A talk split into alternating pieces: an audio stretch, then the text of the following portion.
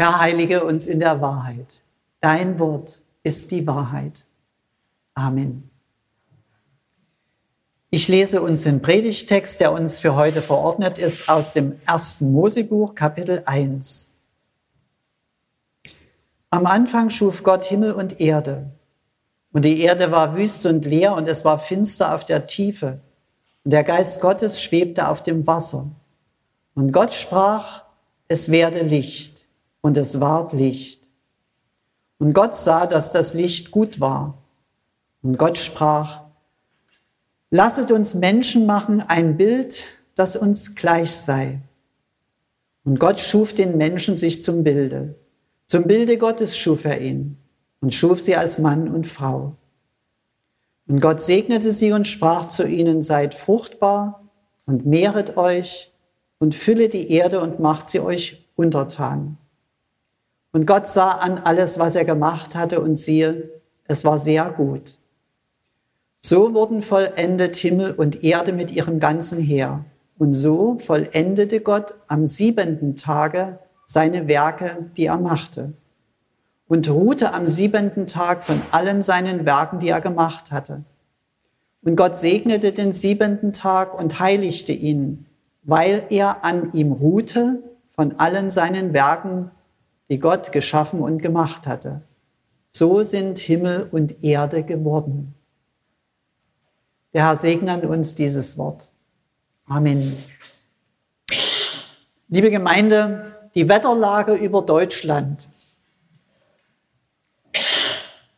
Ich meine jetzt nicht den Wetterbericht, sondern so die innere Lage, die Stimmung so in den Menschen, würde ich so einschätzen. Die Wetterlage über unserem Land liegt so etwas wie ein Grauschleier. Und so ganz oben liegen der Krieg und Corona, das ist noch nicht bewältigt. Und da schauen wir dann drauf, wenn man sich trifft so, und dann reden wir drüber und manchmal suchen wir auch so Strategien wie, was machen wir denn jetzt? Und unter diesen, was man so beredet, ist eine Unruhe. Und diese Unruhe so, die macht das Leben grau. Und wenn wir sozusagen unsere inneren Augen öffnen und über unser Leben nachdenken, dann sehen wir ja auch überall diese Unruhe. Und die Unruhe zeigt sich im Besonderen in Angst.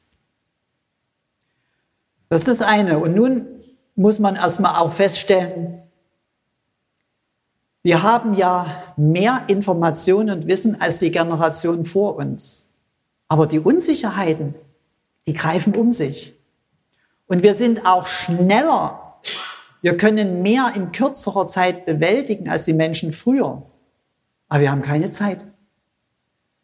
Und um uns, das spüren wir ja alle, diese Hektik und Betriebsamkeit, es ist diese Unruhe, das nicht zu schaffen. Und diese Unruhe, die steckt oder beobachten wir in jeder Altersstufe. Diesen Druck. Hoffentlich bleibe ich gesund. Hoffentlich kommt der Krieg nicht zu uns. Schaffe ich ein gutes Abitur? Finde ich einen guten Ausbildungsplatz? Und denken wir an die ältere Generation, die Altgewordenen, die fragen nach Wert und Würde. Sie sagen, gehöre ich zum alten Eisen? Bin ich noch was wert? Und wer sich die Mühe macht, mit altgewordenen Menschen zu sprechen und ihren Sorgen nachgeht, der sieht so ihr inneres Ringen. Die Freunde sind auch nicht mehr da. Und die Vereinsamung wird stärker. Und, sie, und das Suchen bei den Altgewordenen nach einem Gegenüber und mit der Vergangenheit, so was da früher alles war, mal fertig zu werden. Ich meine damit, wer sozusagen sich mal Zeit nimmt und zuhört und ein wenig hinter die Fassaden schaut, der sieht eben nicht nur Sonnenschein, der sieht auch verletzte Herzen, Depressionen, zerbrochene Familien. Er sieht eben auch Menschen mit Ängsten. Und auch die mittlere Generation ist davon nicht ausgenommen. die haben in ihren Prioritätensetzungen, was eben drankommt, da sind die Themen Geld und Arbeit ganz oben. Auch dort ist diese Unruhe.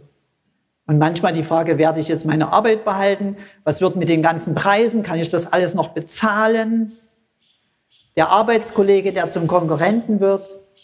Also in unserem ganzen Gesellschaftsgefüge, so wie wir miteinander leben, wird diese Unruhe deutlich, die brodelt.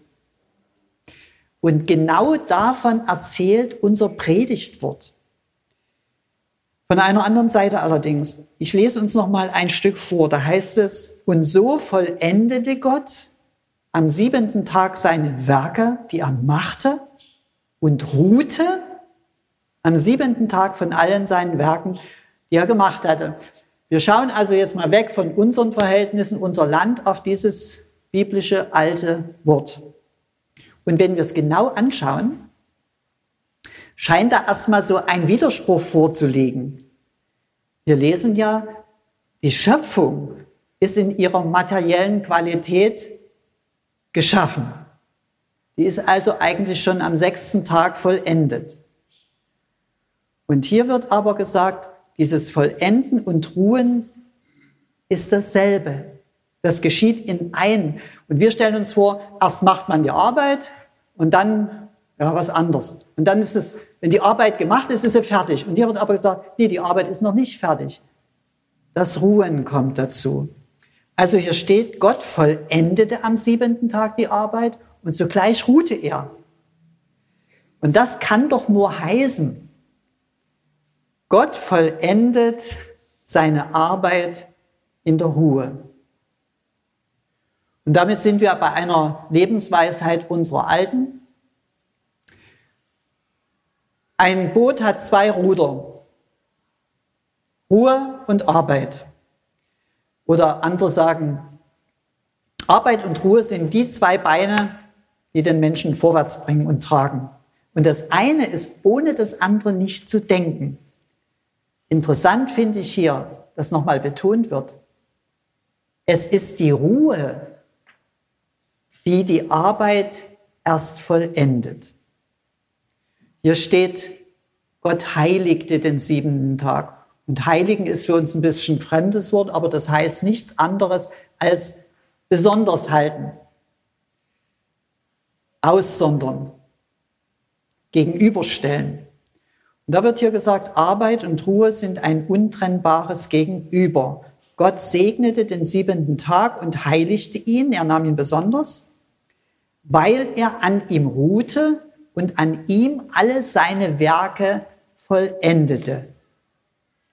Und dann hören wir, auf diese Art und Weise, nämlich so sind Himmel und Erde geworden. Also sechs Tage ging es ums Schaffen. Da ging es um die Frage, wie? Wie wird dieses und jenes? Und nach sechs Tagen war dieses Wie beantwortet und Gott hatte seine Welt gebaut. Aber seine Arbeit war noch nicht am Ziel. Sie war noch nicht vollendet. Soweit erstmal dieser Gedanke. Und nun wieder zu uns. Wir Menschen sind nicht nur körperliche Wesen, sondern auch geistige Wesen. Und wenn wir etwas arbeiten oder machen, dann wollen wir auch gerne wissen, warum, was das so für einen Sinn hat. Und deshalb wird die Arbeit betrachtet. Da wird Abstand genommen, da wird mal geguckt und sagt, ja, das ist gut geworden und das. Im Grunde genommen geht es um diese alte Lebensweisheit, diesen gesunden Wechsel von Arbeit und Ruhe. Und wenn ich jetzt durch dieses biblische Wort hindurch unser Leben betrachte, also nicht nur unser Leben, sondern durch dieses Bibelwort hindurch, da sehe ich eben, wie gesagt, in unserem Leben so vieles in Ungleichgewicht, außer Balance. Sechs Tage schaffen, einen Tag alles aus der Hand legen, loslassen. Ob uns das so gelingt? Eher nicht. Das ist so ein Gedanke, der jetzt dasteht. Und jetzt schauen wir noch mal auf die Menschen, die das zuerst gehört haben. Das war das Volk Israel.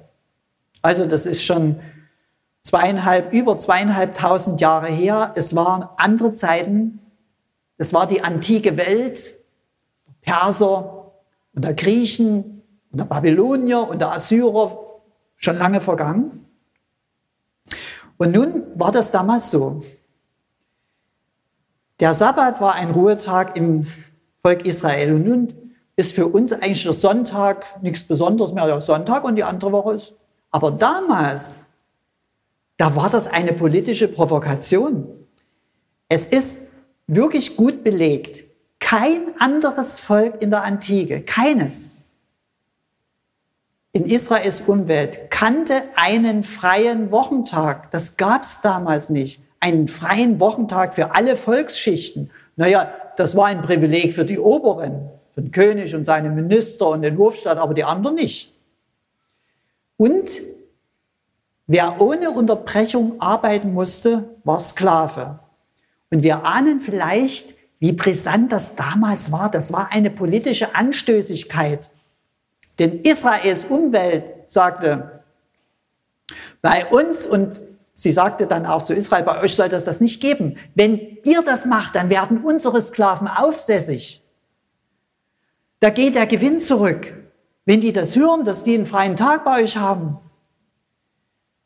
Also wenn der Mensch sieben Tage arbeitet, dann verliert er seine Würde. Das heißt, oder sie wird ihm abgesprochen. Dann ist er ja nur noch ein Instrument, das funktionieren muss. Und das sagte damals das Volk Israel aus Glauben an Gott. Nein, jeder Mensch hat seine Würde und die zeigt sich darin, dass alle, arm und reich, jung und alt, an einem Tag gleich frei sind. Die dürfen sich an diesem Tag nicht gegenseitig verpflichten. Sie dürfen an diesem Tag keine Forderung aneinander haben. Und diese Freiheit lesen wir dann, wenn wir das noch weiterlesen, die wurde wunderbarerweise der ganzen Mitschöpfung zugesprochen. Das ist doch hochaktuell, ihr Lieben. Da hieß es, die Tiere dürfen ruhen, die Pflanzen dürfen ruhen, der Acker darf ruhen. Und die Schlussfolgerung, die haben wir, wieso denkt ihr so, fragten die antiken Nachbarn. Und Israel antwortete, weil wir an Gott glauben und Gott auch von seinen Werken ruhte. Deshalb bleibt bei uns am Sabbat die Erde unbearbeitet und auch das Vieh hat seine Ruhe. Gut, wir fassen es noch mal kurz zusammen. Zwei Dinge sind deutlich, die auch Bedeutung für uns haben, für unsere Planung und Miteinander. Die Ruhe des einen Wochentages vollendet die Arbeit der sechs vorangegangenen. Kein Tag und keine Arbeit und kein Werk kann vollendet werden ohne dieses Innehalten und Betrachten des Getanen und Geschehenen. Das ist das Erste. Und das Zweite, der Sabbat, wir nennen ihn Sonntag. Der Sabbat macht die Gleichheit, Freiheit und Würde des Menschen anschaulich. Dieser Tag will ein Raum des Friedens mit allen Geschöpfen sein. Und der Sabbat will Vollendung und Erholung. Er will ein fester Punkt in unserem Lebensrhythmus sein, dieser Punkt. Und von diesem Punkt aus sollen wir unser Miteinander und unser Tun kritisch betrachten.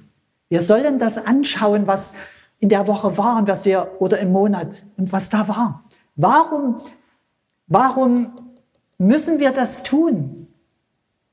Wenn wir das nicht tun, geschehen schlimme Dinge.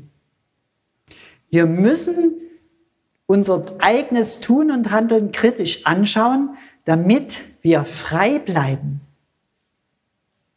Denn es ist möglich, dass sich die Arbeit unserer Hände, das Werk unserer Gedanken und Hände, dass das sich verselbstständigt, dass es uns aus den Händen gleitet dass es zum Götzen wird, der über uns herrscht. Und was ich damit meine, es gibt viele Beispiele, aber ich nehme nur eines.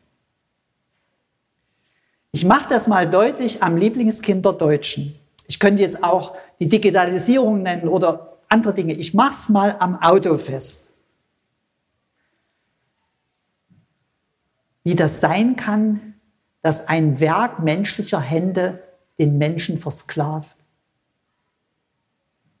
1886 wurde von Otto der Verbrennungsmotor erfunden.